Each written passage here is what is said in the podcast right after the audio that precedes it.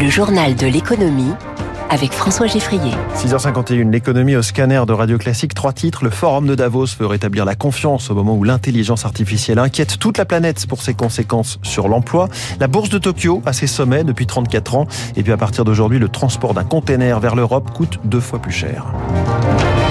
C'est un des lieux symboles du pouvoir à l'échelle mondiale puisque s'y retrouvent des chefs d'État, de gouvernement et de grandes entreprises. Davos, le Forum économique mondial, démarre aujourd'hui et va durer toute la semaine dans cette petite euh, station de ski suisse autour d'un thème, Céline Cajoulis, rétablir la confiance. Au programme des stars des nouvelles technologies comme Sam Altman, cofondateur d'OpenAI, dont le célèbre ChatGPT inquiète autant qu'il intrigue, Bill Gates, un habitué des lieux, les patrons de Microsoft et de Google, des membres d'ONG, des start mais aussi des énergéticiens, des assureurs, des banquiers. D'ailleurs, le ticket d'entrée peut aller jusqu'à 600 000 euros pour être partenaire stratégique. Et puis, il y a bien sûr des hommes politiques invités à partager leur vision du monde, de l'intelligence artificielle au changement climatique, en passant par les questions de géopolitique du moment. Au programme, il y aura notamment Emmanuel Macron qui viendra mercredi vanter les mérites de la France, mais aussi le Premier ministre chinois, et plus inattendu, mais le forum adore ce genre de profil, Javier Milei, le nouveau président argentin, qui viendra sans doute sans sa tronçonneuse tant la sécurité est tatillonne. Davos, c'est l'occasion pour les chefs d'entreprise de rencontrer leurs homologues, leurs concurrents, mais aussi d'autres dirigeants qu'ils n'ont pas habituellement le temps de voir. Ça me fait gagner six mois, m'explique l'un d'eux, et ça permet d'avoir en quelques jours une vision précise de ce que pensent les acteurs économiques et politiques. C'est aussi l'occasion de rencontrer des clients, car en dehors du centre des congrès, des milliers de rendez-vous sont organisés dans les hôtels de la station, ou de présenter son successeur. C'est enfin, en obligeant les participants à rester dans la ville et à se croiser, l'occasion d'accélérer sur les dossiers, ce qui, sans cette unité de lieu, prendrait plus de temps. Céline Cajoulis, chef du service économie de la rédaction. Le patron d'OpenAI, Sam Altman, sera donc à Davos et le sujet de l'intelligence artificielle alimentera beaucoup de discussions. Il faut dire qu'à côté de l'enthousiasme et des promesses que suscite le sujet, il y a les inquiétudes en matière d'emploi. Éric Mauban, cette nuit, la présidente du FMI, Kristalina Georgieva, donne ses propres prévisions et ce n'est pas tout à fait rassurant. Oui, 60%. C'est, selon le dernier rapport du FMI, le pourcentage des emplois des économies avancées qui subiront les conséquences de la montée en puissance de l'intelligence artificielle. Ce seront les emplois qualifiés qui seront les plus menacés. Le FMI redoute une accélération des inégalités salariales. Cela pourrait se faire au détriment des classes moyennes. En revanche, les plus hauts revenus, eux, pourront tirer profit des gains de productivité engendrés par l'intelligence artificielle.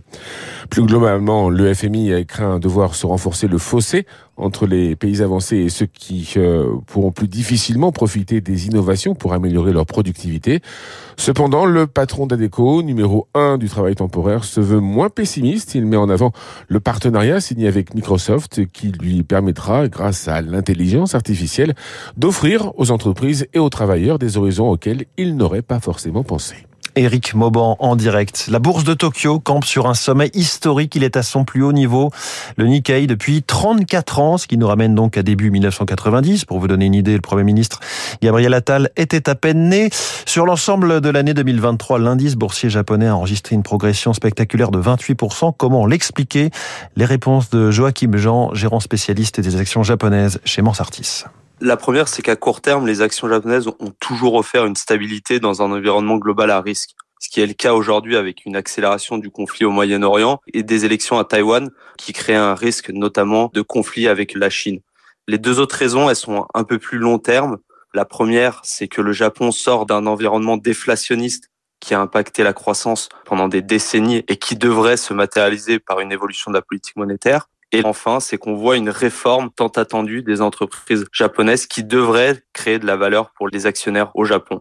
Et nous, on pense que ces trois facteurs vont se poursuivre en 2024, ce qui devrait laisser le marché japonais poursuivre sa hausse sur l'année. Et ce matin, le Nikkei progresse encore, plus 1%. Il est quasiment à 36 000 points, 35 950.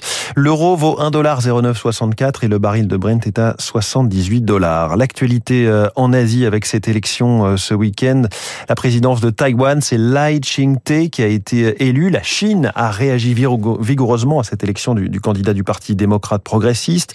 L'enjeu économique derrière ce scrutin à Taïwan avec Sylvain Bersinger, chef économiste chez Asterès. La Chine fait les gros yeux et menace pour euh, essayer de faire pression sur Taïwan, pour essayer de faire comprendre à Taïwan que l'île a peut-être plus intérêt à revenir dans le giron chinois de manière euh, pacifique euh, pour éviter un conflit Et les liens économiques entre les deux pays sont extrêmement importants. Euh, par exemple, Foxconn, hein, qui investit beaucoup en Chine, qui produit beaucoup en Chine, est une entreprise taïwanaise. Donc, euh, de par leur situation géographique, les deux pays sont de toute façon très liés économiquement. Donc, ça rajoute encore une complexité dans la relation. Tout conflit avec la Chine entraînerait un effondrement euh, des exportations, un effondrement de la production et donc, ce serait bien sûr une catastrophe économique pour Taïwan, qu'il est très difficile à chiffrer, mais ça provoquerait inévitablement une très forte récession. Et puis, faut-il s'attendre à un renchérissement durable du transport maritime avec les attaques des rebelles outils sur la mer Rouge À partir d'aujourd'hui, le prix d'un container transporté par l'armateur français CMA-CGM, le troisième mondial, entre l'Asie et la Méditerranée occidentale, ce prix double. Il passe de 3000 dollars à 6000. Le transport est donc euh, plus long et plus cher, hein, puisqu'il faut passer, contourner l'Afrique par le cap de Bonne-Espérance, par le sud. Mais il est encore trop tôt pour prévoir une envolée des prix durables, comme nous l'explique Paul Touret, directeur de l'Institut supérieur d'économie maritime à Saint-Nazaire. C'est un coût que les armateurs répercutent. Alors, ils économisent sur le canal de Suez, mais ils mettent plus de navires. Ils vont avoir un taux d'utilisation des navires bien supérieur à avant. Donc, on va se retrouver avec des prix on va qualifier de plus normaux parce qu'ils étaient vraiment très très bas avant la crise. On sait qu'il y a une déprise européenne, une forme de déconsommation, de faible consommation. Donc le prix du transport est très très bas. Ça dépend un petit peu des chargeurs. Les armateurs ont trouvé sans doute une occasion de rehausser un petit peu leur prix et de retrouver de la marge. Les armateurs vont pas abuser parce que les marges sur-bénéficiaires de 2022 sont très mal passées dans le monde des chargeurs. C'est encore une fois un rapport d'offre et de demande et les prochaines semaines vont être à suivre de ce point de vue-là. Et puis c'est sa première visite depuis le remaniement et depuis que son portefeuille a été élargi à l'énergie. Bruno Le Maire est aujourd'hui à Gravelines, dans la centrale nucléaire la plus grande de France, mais aussi à Dunkerque, chez ArcelorMittal, où il va confirmer l'investissement d'ArcelorMittal d'un milliard 800 millions pour décarboner son usine. À elle seule, c'est 1% du CO2 euh, en France euh, émis, dont 1 euh, milliard 8, dont 850 millions d'euros de subventions publiques. À tout de suite pour la suite de la